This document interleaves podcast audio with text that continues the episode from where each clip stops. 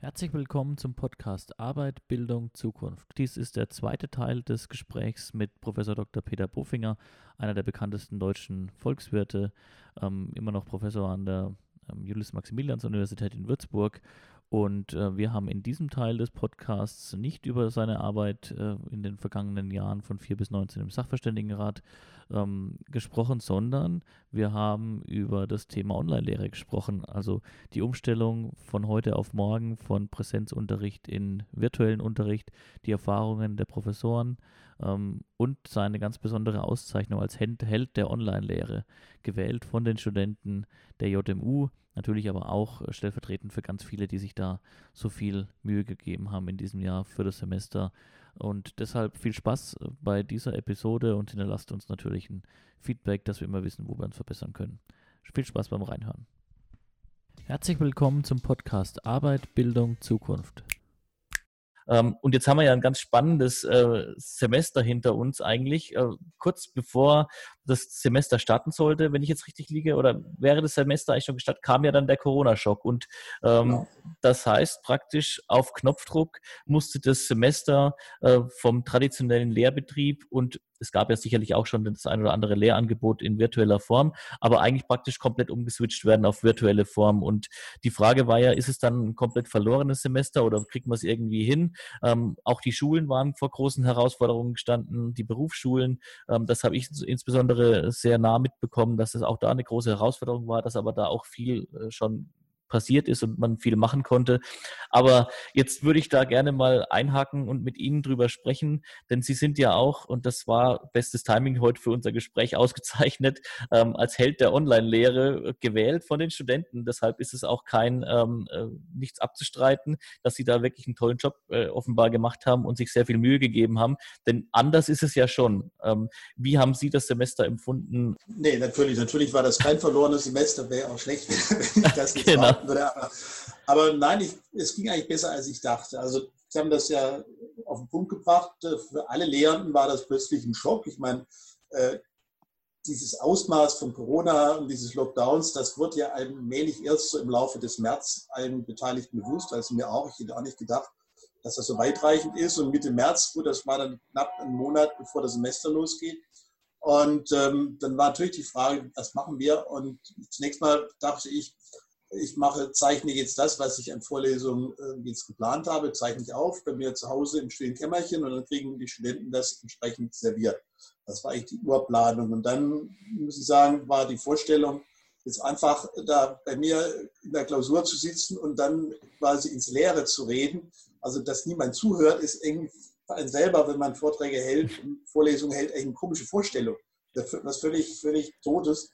Und ähm, dann haben wir uns das überlegt. Bei den Mitarbeitern haben wir da auch sehr viel geholfen. Wir haben da auch sehr viel darüber diskutiert und haben dann gesagt, eigentlich, warum machen wir nicht einfach das Ganze jetzt live? Äh, in, und zwar im Prinzip so, dass eben die Präsentation, die ich jetzt vorgetragen hätte, äh, im, im, ähm, im, Vorlesungsraum, dass wir die halt, dass ich die halt jetzt von zu Hause aus mache.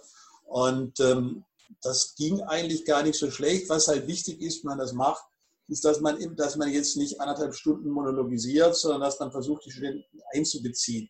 Und das ging eigentlich besser, als ich auch dachte, ähm, weil eben doch viele Studenten die, die Gelegenheit genutzt haben, jetzt Fragen zu stellen. Äh, und zwar jetzt nicht, indem sie sich jetzt aktiv mit der Kamera eingeschaltet haben, was ich immer wieder versucht habe, irgendwie mhm. hervorzubringen. Das hat aber nicht so gut geklappt. Ähm, aber die haben einfach im Chat viele Fragen gestellt. Es kamen eigentlich in dem Chat mehr Fragen, als in der Vorlesung, weil das natürlich für Studenten ganz angenehm ist, wenn man jetzt eine Frage hat, man denkt, die ist vielleicht blöd, dann kann man natürlich viel leichter die im Chat stellen, als, als jetzt in der Vorlesung. Und ja. da haben wir sehr, sehr lebhafte Diskussionen gehabt. Die Studenten sind auch teilweise länger äh, jetzt in der Veranstaltung geblieben als sonst. Also normal geht er, wenn die Veranstaltung von 10.15 Uhr bis 11.45 Uhr geht, dann packen die Studenten oft schon um 11.40 Uhr ihre Sachen zusammen, dass sie um 11.45 Uhr ja. auf jeden Fall rauskommen. Und äh, da haben wir tatsächlich dann auch äh, fast bis 12 Uhr Diskussionen gehabt. Die Studenten blieben dabei. Also das war sehr, sehr anregend. Und ähm, was eben auch spannend war, ich habe eine Veranstaltung äh, die auf Englisch ist, äh, Europäische Makropolitik. Und äh, da hatten wir Studenten aus unterschiedlichen Ländern dabei. Ähm, und da haben die auch dann, da war, die waren insgesamt etwas, etwas eher bereit, auch aktiv dann äh, sich dann mit Kamera zu beteiligen. Da haben wir direkt zu Beginn des Semesters mal die, die Corona-Erfahrungen oder die Corona-Situation in den einzelnen äh, Ländern, wo die herkamen, äh, diskutiert. Nett war ein junger Mann aus Kirgisistan. Und dann dachte ich, oh je, Kirgisistan ist wirklich besonders schlimm. Und dann sage ich, ja, wie ist das denn in Kirgisistan? Und hat er gesagt, auch gar nicht so schlecht, der exportiert ganz viel Gold. Das, das war dann auch eine ganz, ganz, nette, ganz nette Erfahrung. Und äh, bei der Veranstaltung war eben wirklich auch, äh, ja, auch prickelnd, dass da eigentlich fast durchgängig eine Studentin aus Buenos Aires live dabei war und eine Studentin live aus Tokio. Das war schon auch ein tolles Gefühl, dass man wirklich so die große weite Welt äh, da in diesem Format zusammenkriegen kann. Und also so gesehen, finde ich, ging das, ging das eigentlich ganz gut. Wir haben, das den Studenten auch gut an, gesagt, okay, wir machen das äh, nicht nur live, sondern wir zeichnen das auf und sie kriegen auch nochmal die Aufzeichnung. Ja, aber hat es dazu geführt, dass der Hörsaal leerer war als sonst? Weil sonst hätte man ja vielleicht, vielleicht vor Corona hätte man die Angst dann ja geäußert, na oh, wenn ich das aufzeichne, dann kommt ja keiner mehr in meine Vorlesungen, äh, beziehungsweise hört sich keiner mehr live an. Nee, eigentlich nicht. Das war ganz spannend. ich habe ich hab ja äh, schon eigentlich seit, seit längerem werden meine Vorlesungen, gerade die Einführungsveranstaltungen, aufgezeichnet ähm, weil das an andere Hörsäle geht. Aber ich habe das den Studenten nie gegeben, weil ich dachte, naja, man muss irgendwie einen Anreiz ja. geben, dass die Hörsaal kommen. Weil sonst bleiben die den ganzen Tag zu Hause, das ist nicht so toll. Ähm, also jetzt zumindest bei diesem Online-Modell war, war die Beteiligung sehr hoch. Also genauso eigentlich wie bei einer, bei einer Präsenzveranstaltung. Also das, das ging ganz gut. Naja, vielleicht ist es für Studenten teilweise auch angenehmer, ähm, wenn Sie jetzt zu Hause das machen können, Sie haben einen ordentlichen Schreibtisch, können da Ihre Sachen hinlegen. Unsere Hörsäle sind ja teilweise auch nicht mehr ganz so state of the art, oft eng und, und wenn ich da einen Laptop habe, kann ich kaum noch was daneben dranlegen. Also die Akustik ist manchmal auch nicht so gut. Also es sind schon auch Vorteile, wobei also bei Umfragen, die wir gemacht haben, die Studenten schon die Präsenz vorziehen. Und ich würde auch sagen, also Präsenz ist besser. Das, das denke ich schon, das, das, das hat, schon, hat schon seine Vorteile. Okay, damit beantworten Sie auch praktisch die Frage, die ich jetzt so angeschoben hätte anschließend. Ähm, also, dass man nur noch auf digital umswitcht, ich denke, das ist äh, nicht äh, jetzt die Lehre, die aus Corona gezogen wird. Aber vielleicht ist es der, der Mix, also das hybride Angebotsformat, dass man vielleicht manche Sachen eben virtuell anbieten kann, aber dafür auch logischerweise eine Präsenzveranstaltung anbietet. Ganz genau. Also wir hatten, zum Beispiel, wir hatten zum Beispiel jetzt Sigmar Gabriel in einem Webinar ja. und das war, eine, ich meine, der ist zwar auch so schon mal gekommen, aber man kann natürlich leichter jetzt wichtige Leute gewinnen, wenn man sagt, setz dich mal für uns eine Dreiviertelstunde hin äh, in deinem, in deinem Büro oder fährst du jetzt vier Stunden nach Würzburg und musst wieder vier Stunden zurück. Also das ist einfach natürlich die, die, die Schwelle, wie man jetzt interessante Leute gewinnen kann, ist, ist, ist deutlich gesunken. Und das fand ich Studenten, glaube ich, auch ganz spannend, dann doch irgendwie diesen Sigmar Gabriel zu haben, ihn Fragen stellen zu können, auch wenn man ihn jetzt nicht quasi anfassen kann. Ne? Ich glaube, da ist ja dann auch äh, der Klassiker passiert, dass dann die Tochter reingekommen ist während dem äh, während der Aufzeichnung. Ich habe deswegen jetzt auch hier gerade meine Türen zugeschlossen, dass meine Tochter jetzt nicht im Hintergrund reinstürmt. Aber es ist ja doch, äh, eigentlich, Sie, Sie sagen es ja, äh, diese ganzen Vorzüge, die sind nicht von der Hand zu weisen. Also dieses, ähm, die Mobilitätshürde ist dadurch äh, komplett genommen und man kriegt eben gute Leute, die vielleicht weniger Zeit investieren müssen. Das Gleiche zeigt sich ja auch in der Wirtschaft. Also wir haben, oder denke ich, wird bei Ihnen genauso gewesen sein mit Arbeitskreisen, dass man ganz viel Austausch über Videokonferenzen oder Telefonkonferenzen macht. Und ich glaube, es kann nicht alles ersetzen, aber es kann schon sehr viel. Und das hätte man vielleicht vorher, als es nicht nötig war, vielleicht so gar nicht geglaubt. Also ich muss sagen, ich habe das auch völlig unterschätzt. Ich selber habe da auch von profitiert. Ähm, ich habe ja ähm, äh, Anfang oder Mitte März mit anderen äh, Kollegen quasi Corona Programm für die Wirtschaftspolitik auch, auch formuliert, das auch sehr gut ankam bei, bei Altmaier und auch bei Scholz. Und das gab dann auch den Anstoß, dass es dann jetzt in den vergangenen Wochen, eigentlich jede Woche, ähm, ein, eine äh, äh, Online-Konferenz gab von, von äh, führenden Leuten des Finanzministeriums und Ökonomen. Ähm, und das war für mich jetzt natürlich insoweit gut, weil Würzburg jetzt ein besonders guter Standort ist für Wirtschaftspolitik. Also da muss man natürlich in Berlin ist man da zehnmal besser weil man dann die Leute treffen kann zum Kaffee, man kann mal vorbeischauen.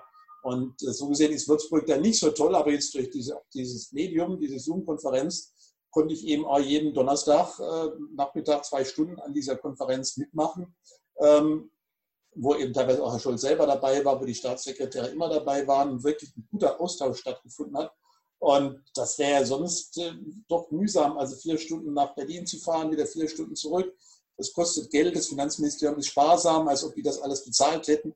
Und so waren eben auch jetzt bei dieser, bei dieser äh, Online-Konferenz des Finanzministeriums, da waren Leute aus Singapur dabei, aus USA dabei, Leute aus ganz Deutschland. Also das hat natürlich auch, auch da jetzt eine, eine Mischung ermöglicht, die äh, ohne dieses digitale Format gar nicht möglich gewesen ist. Also meine persönliche Einschätzung ist sogar, dass man in den Fachthemen ähm, fast sogar besser abgestimmt war, als es vorher der Fall war. Also wir hatten jetzt gerade insbesondere im Ausbildungsbereich äh, jetzt natürlich auch das Problem der Prüfungen, die bundeseinheitlichen Prüfungen, die eben verschoben, abgesagt und verschoben werden mussten. Und da muss man sich dann schon auch eben von Flensburg bis Passau abstimmen mit unserem Dachverband und eben im Länderverbund. Und ich persönlich äh, kann wirklich sagen, sowohl eben im Bereich in meiner, also unserer Abteilung in Würzburg, wo wir auch alle aus dem Homeoffice gearbeitet haben, waren wir eigentlich besser abgestimmt als auch selbst in Bayern, wo wir halt nicht mehr fahren konnten und auch uns nicht mehr persönlich treffen konnten. Ähm, das hat schon die Vorzeige, Vorteile aufgezeigt. Es war aber auch irgendwie jetzt interessant, nachdem die ersten Treffen wieder möglich waren. Die Leute sind auch etwas ausgedurstet. Also sobald ein Präsenzmeeting wieder möglich ist, ist das sehr gut besucht, sage ich mal. Ist also ich glaube, es hat alles so seine Vor- und Nachteile. Ich meine, ich glaube, dass diese, diese Online- ähm, Konferenzen und, und, Workshops, dass es da sachlicher zugeht, weil einfach die Leute weniger äh, Möglichkeit haben, eine große Show zu machen. Ja, also ja. wenn ich jetzt im großen Raum bin, so mit 15, 20 Leuten, dann kann ich jetzt versuchen, da meine Show zu machen, gucke, ob die jetzt alle ein, irgendwie alle begeistert sind von dem, was ich sage, während jetzt bei diesem kleinen Kästchen ergibt sich automatisch eine gewisse Reduktion auf das Sachliche. Ja? Die Leute versuchen immer noch eine Show zu machen, aber die Möglichkeit, so eine Show zu machen, um jetzt über die Show irgendwie die Leute für mich einzunehmen, die ist ziemlich reduziert. Ja, und das führt zu einer gewissen Versachlichung.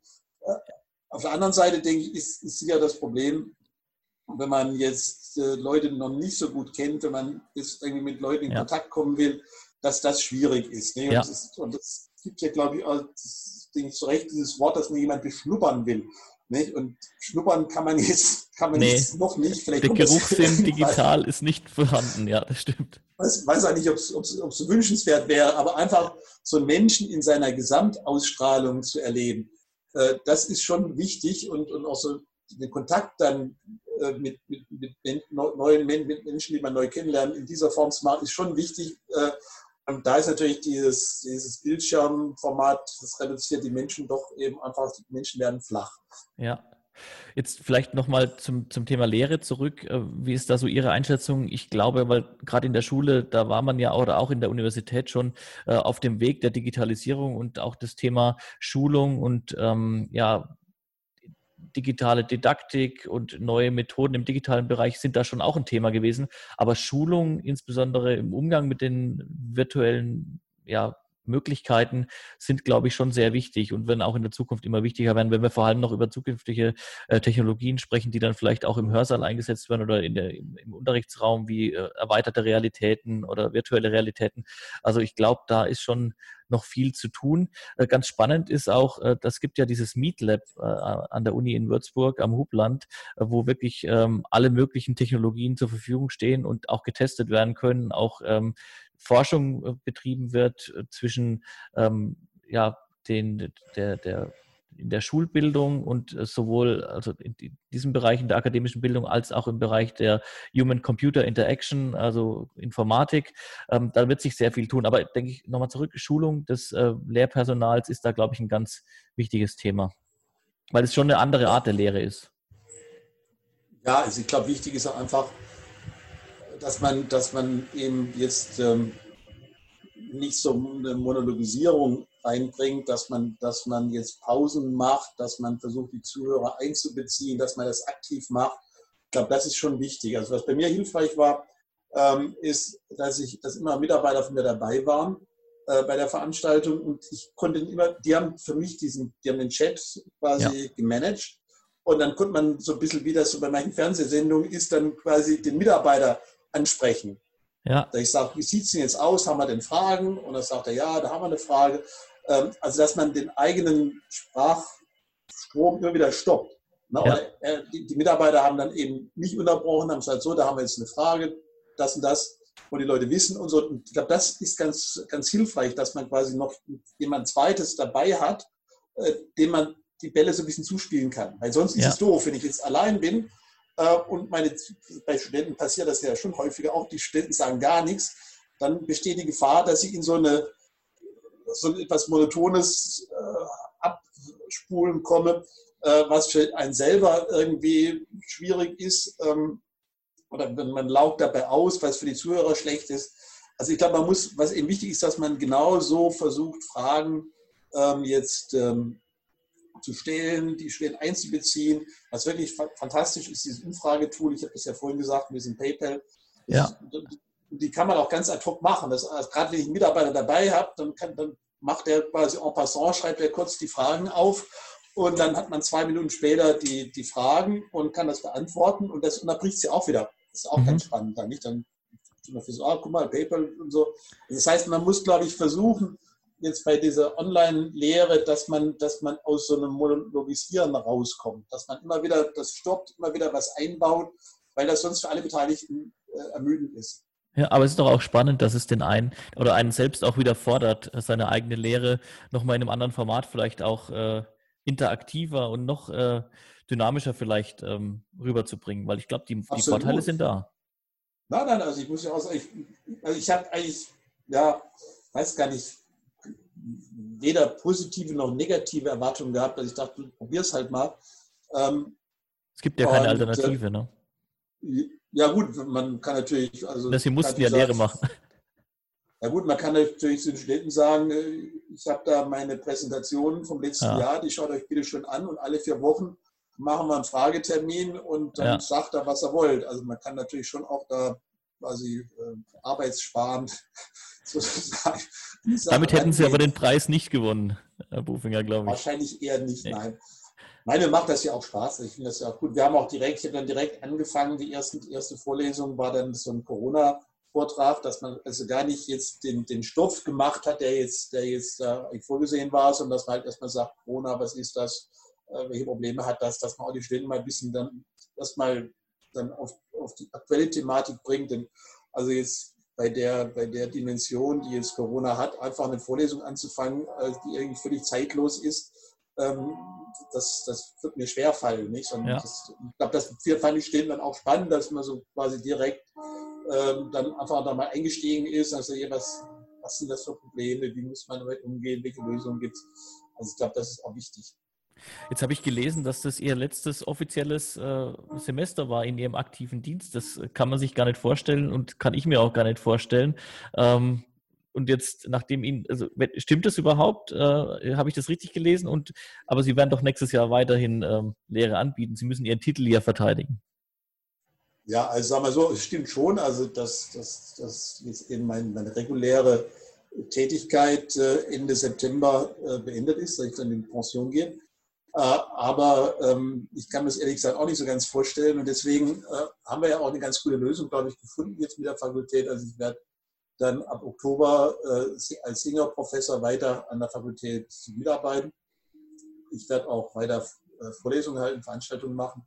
Äh, also das macht einfach viel zu viel Spaß, äh, als, als dass ich jetzt nur noch meinen Garten oder nur noch meinen Enkel äh, dann mich um die kümmere, obwohl die auch sehr nett sind und das auch viel Spaß macht. Aber also ich finde sowohl jetzt die Lehre, die Interaktion spannend, aber auch einfach die, die, die wissenschaftliche Beschäftigung mit VWL finde ich so super spannend, ähm, dass das also für mich keine, keine gute Idee wäre, zu sagen, ich mache jetzt da einen Schlussstrich und damit einem auf.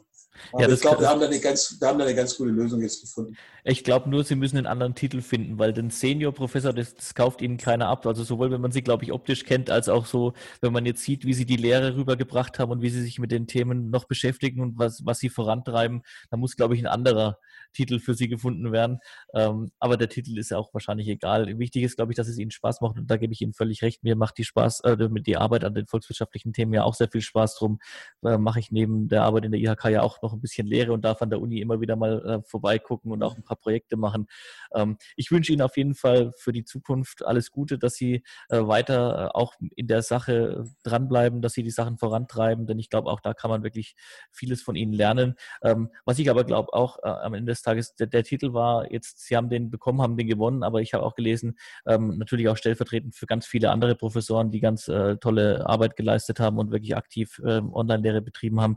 Ähm, ich denke, da können sich die Studenten insbesondere in Würzburg auch im nächsten Semester wieder auf tolle digitale und virtuelle, vielleicht sogar wieder auch mal in kleinere Gruppen, in kleinere Gruppen in Präsenz freuen. Also ich danke Ihnen auf jeden Fall recht herzlich, dass Sie sich die Zeit genommen haben für das Gespräch und freue mich, äh, Sie natürlich bei nächster Gelegenheit äh, wieder an der Uni zu sehen oder bei anderen Anlässen. Ja, gerne. Ja, vielen Dank für das, für das Gespräch. Hey, danke fürs Reinhören. Wenn es euch gefallen hat, würde ich mich sehr freuen, wenn ihr euch die Mühe macht und mir eine Bewertung hinterlasst auf den entsprechenden Podcast-Seiten, also entweder bei Spotify, Soundcloud, Google Podcast, Apple Podcast oder den anderen. Ich würde mich auch sehr freuen, wenn ihr den Podcast abonniert und weiterempfehlt und ich freue mich auch über die Kontaktanfragen bei LinkedIn, Facebook, Instagram und Twitter. Also macht's gut und bis bald. Ciao.